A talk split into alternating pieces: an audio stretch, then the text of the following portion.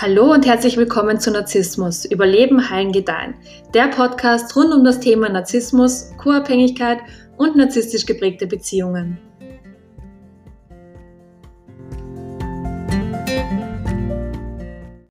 Hi, schön, dass du wieder mit dabei bist.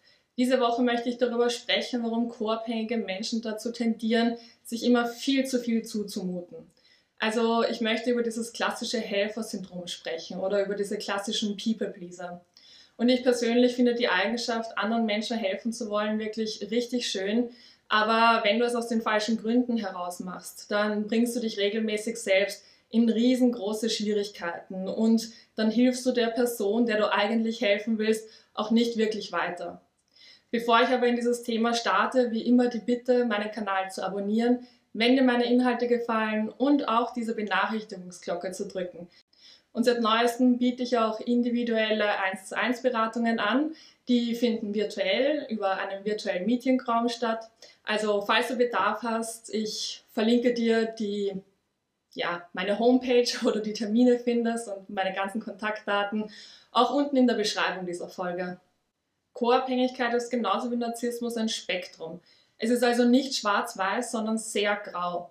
Du kannst extrem co-abhängig sein, was bedeutet, dass du wirklich permanent irgendwelche Menschen um dich herum haben musst oder wirklich ständig in einer Beziehung zu einem anderen Menschen sein musst. Hauptsache, es ist immer irgendjemand da, der dir dein extremes Bedürfnis nach Liebe und Aufmerksamkeit irgendwie befriedigt. Als extrem co-abhängiger Mensch bist du also wirklich sehr bedürftig und hast nicht wirklich einen besonders guten Selbstwert und kannst dich auch nicht besonders gut um dich selbst kümmern. Und dann gibt es auf der anderen Seite aber auch Menschen, die so in den meisten Bereichen ihres Lebens eigentlich sehr autonom und selbstständig sind und auch sehr gesund sind und es auch mal genießen, mit sich alleine zu sein, die aber in anderen Bereichen ihres Lebens trotzdem so eine Tendenz zur Co-Abhängigkeit haben. Egal wie stark co-abhängig du allerdings bist, es gibt gewisse Probleme, die alle co-abhängigen Menschen haben. Der einzige Unterschied ist einfach, ähm, wenn du extrem stark co-abhängig bist, hast du halt einfach ganz, ganz oft mit diesen Problemen zu kämpfen.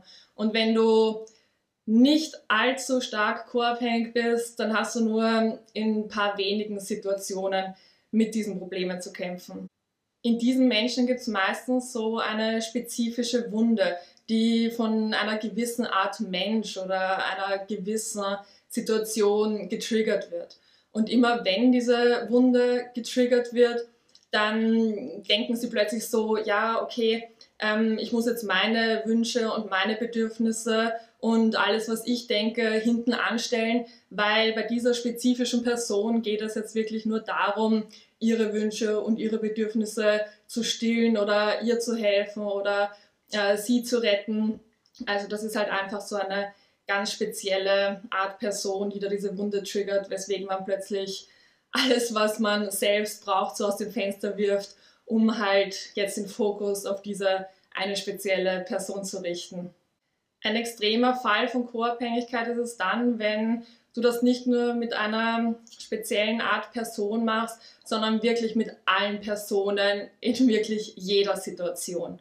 Also wenn du das machst, also wenn das nicht nur hin und wieder so ist, dann weißt du leider wirklich überhaupt nicht, wer du bist. Du hast überhaupt keinen Zugang zu deinen eigenen Gedanken und Gefühlen und Bedürfnissen und du lebst wirklich nur für andere Menschen.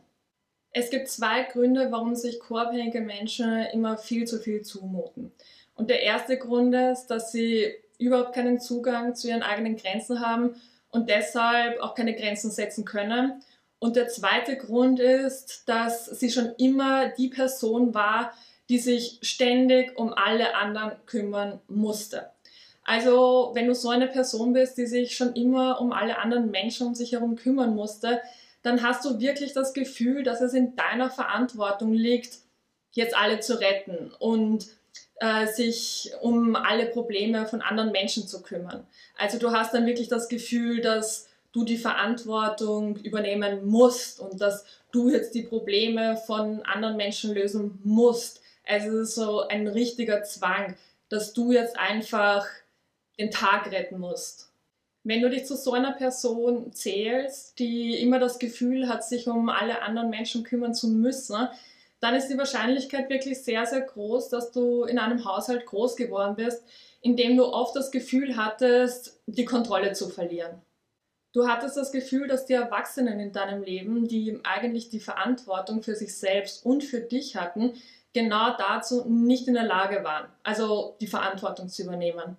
Und vielleicht konnten sie dir auf körperlicher Ebene nicht das geben, was du gebraucht hast, also zum Beispiel genug Nahrung oder einen warmen Schlafplatz. Oder sie konnten dir auf emotionaler Ebene nicht das geben, was du eigentlich gebraucht hättest. Also zum Beispiel das Bedürfnis, so gesehen zu werden, wie du halt eben bist und auch so anerkannt zu werden, wie du halt eben bist und so geliebt zu werden, wie du halt eigentlich bist. Und weil das die Erwachsenen in deinem Leben nicht konnten, musstest du das zu einem sehr frühen Zeitpunkt für dich selbst machen.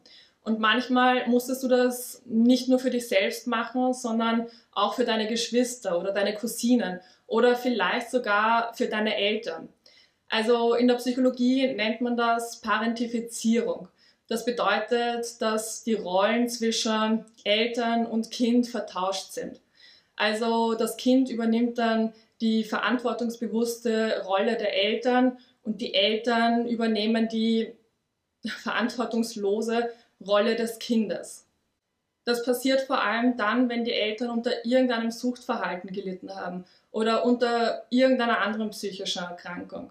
Du hattest einfach intuitiv das Gefühl, dass deine Eltern nicht in der Lage waren, sich um sich selbst zu kümmern und schon gar nicht in der Lage waren, sich um dich oder deine Geschwister zu kümmern, weswegen du das dann für sie übernommen hast und für sie zu einem viel zu frühen Zeitpunkt erwachsen geworden bist. Du hast also in sehr jungen Jahren gelernt, ein Mensch zu sein, der sich immer um alle anderen kümmern muss.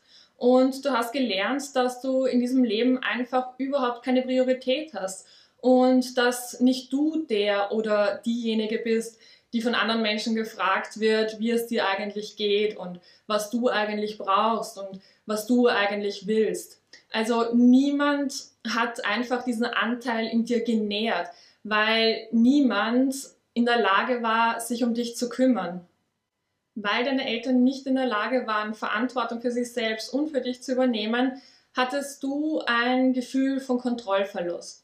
Und weil sich Kontrollverlust immer extrem verunsichernd anfühlt, hast du angefangen, deine Gedanken und deine Gefühle und alles, was du einfach bist, zu unterdrücken, damit du dich um andere Menschen kümmern kannst, in der Hoffnung, dass du dadurch ein bisschen Ordnung in dieses Chaos bringst. Und dann hast du verinnerlicht, dass du Situationen kontrollieren kannst und dass dir diese Kontrolle über Situationen ein gewisses Gefühl der Sicherheit gibt. Du bist dann nämlich der oder diejenige, die bestimmen kann, ob etwas gut geht oder nicht. Und selbst wenn etwas mal nicht gut geht, dann liegt es noch immer in deiner Macht, es irgendwie wieder zum Guten hinzubiegen. Also dieses Kontrolle über alle Situationen zu haben, gibt dir halt einfach in diesem ganzen Chaos ein Gefühl von Sicherheit. Genau das ist dann deine Prägung geworden und genau das ist dann dein Muster, das du auch wirklich in alle deine Beziehungen mitbringst, egal mit was für einem Menschen du zusammen bist.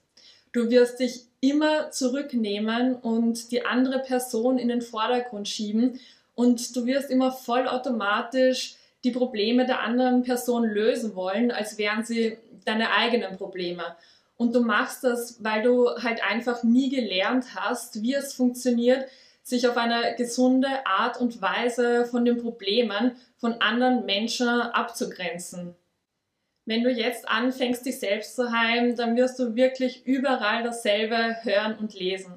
Also egal, ob du zu einem Therapeuten gehst oder zu einem Coach oder ob du jetzt YouTube-Videos schaust oder Blogartikel liest, du wirst überall die Information bekommen, dass du den Fokus in einem ersten Schritt auf jeden Fall mal ausschließlich auf dich richten sollst. Also du musst herausfinden, was du willst und wo deine Bedürfnisse liegen und was dir so richtig viel Spaß in deinem Leben macht. Und ähm, dir wird von überall gesagt, dass du dich wirklich erstmal um dich selbst kümmern musst, bevor du dich dann um einen anderen Menschen kümmerst. Also wir kennen das ja alles vom Flugzeugfliegen. Da wird ja auch immer gesagt, dass man bei Turbulenzen oder bei irgendwelchen schrecklichen Sachen, wenn auf jeden Fall diese äh, Luftmaske, Luftmaske, ist das das richtige Wort? Aber ich glaube, ihr wisst, was ich meine. Wenn da diese Luftmaske runterkommt, muss man erst sich selbst den Sauerstoff geben, damit man dann genug Kraft hat, um anderen Menschen zu helfen. Und nichts anderes ist es ja im restlichen Leben auch.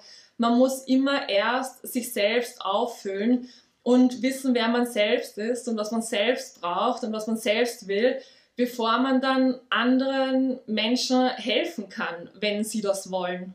Es gibt außerdem einen riesengroßen Unterschied zwischen dem natürlichen Bedürfnis, einer anderen Person helfen zu wollen und dem Zwang, irgendjemandem helfen zu müssen. Also wenn du das Gefühl hast, wenn du wirklich das Gefühl hast, gar nicht anders zu können, als einem Menschen zu helfen, dann ist das wirklich ein todsicheres Zeichen dafür, dass du gerade aus deinen alten Programmierungen heraus handelst und dass du gerade voll in deinen alten Mustern drinnen bist. Wenn du dieses Gefühl bemerkst, dann musst du wirklich mal einen Schritt zurücktreten und mal richtig tief ein- und ausatmen und für dich überlegen, ob du den altbekannten Weg gehen möchtest, der so aussieht, dass du dich sofort viel zu stark in die Probleme eines anderen Menschen verstrickst und irgendwie versuchst, ihn zu retten oder zu verändern. Oder ob du dieses Mal eine andere Richtung einschlägst und erstmal schaust, ob das wirklich so eine gute Idee für dich wäre. Und das Gemeine an der ganzen Sache ist, dass wenn du beschließt, diese andere Richtung einzuschlagen und merkst, dass du diesem Mensch jetzt nicht wirklich helfen kannst oder willst, weil dir das nicht gut tun würde, dann wird sich das wirklich zuerst mal so richtig schrecklich für dich anfühlen. Du bist nämlich diesen Weg noch überhaupt nicht gewöhnt und es fühlt sich so falsch an, einem anderen Menschen jetzt äh, nicht sofort zu helfen. Und deine Gedanken werden wirklich anfangen, dir zu sagen, dass du so extrem egoistisch bist und dass du jetzt den anderen Menschen total verletzt, weil du ihm jetzt nicht hilfst oder was weiß ich. Also du wirst einfach extreme Schuld- und Schamgefühle haben, nur weil du für dich beschlossen hast, dass es dir nicht wirklich gut dabei geht, einem anderen Menschen mit seinen vermutlich riesengroßen Problemen zu helfen. Aber diese schrecklichen Schuld- und Schamgefühle hast du halt eben wirklich nur deshalb, weil du dieses Verhalten noch nicht gewöhnt bist. Also du bist es einfach gewöhnt, ständig allen anderen zu helfen, ohne dich zu fragen, ob dir das jetzt gut geht. Deswegen fühlt sich das für dich super natürlich an. Und der andere Weg, sich erstmal zu fragen, ob das einem selbst gut tut, fühlt sich einfach total unnatürlich an, weil man es halt einfach nicht gewöhnt ist. Was man also wirklich zuallererst lernen muss, um sich von seiner eigenen Co-Abhängigkeit zu befreien, ist, sich selbst so ein bisschen auszubremsen. Also in gewissen Situationen und mit gewissen Menschen wirklich erstmal in sich zu gehen, tief ein- und auszuatmen und sich in dieser Zeit halt eben zu überlegen, was eigentlich für einen selbst gut ist und was man selbst braucht. Und erst wenn man das herausgefunden hat, reagiert man auf diesen Menschen, der halt da eventuell Hilfe braucht. Und natürlich wird es auch Zeiten geben, in denen es einem selbst nicht so besonders gut geht, aber irgendeine gute Freundin oder irgendein guter Freund braucht jetzt unbedingt deine Hilfe. Aber das sind halt einfach Situationen, die alle paar heiligen Zeiten auftreten. Aber das sind keine Situationen, die einfach vollautomatisch an der Tagesordnung stehen. Also du musst nicht jeden Tag und immer, wenn es dir schlecht geht, irgendeinem Menschen helfen, sondern nur hin und wieder, wenn es halt einfach mal vorkommt, weil ja, das ist halt einfach das Leben. Und manchmal müssen wir anderen Menschen auch einfach erlauben, ihre Probleme selbst zu lösen, weil man in den allermeisten Fällen nur dann über sich selbst hinauswachsen kann, wenn man seine eigenen Probleme halt eben alleine gelöst hat. Also ich habe wirklich noch kaum einen Menschen kennengelernt, der irgendwie gesagt hat, ja, ähm, ich bin in meiner Persönlichkeitsentwicklung so weit nach vorne gekommen, weil irgendein anderer Mensch alle meine Probleme für mich gelöst hat. Also so funktioniert das einfach nicht. Mein Tipp ist also wirklich erstmal so eine Inventur mit sich selbst zu machen. Also finde heraus, welche Personen in dir das Bedürfnis auslösen, ihnen sofort helfen zu wollen und all ihre Probleme zu übernehmen und dich selbst komplett in den Hintergrund zu stellen. Überleg dir, ob diese Person irgendwelche Wunden in dir triggert und dann schau, welche Wunden das genau sind und woher sie eigentlich kommen.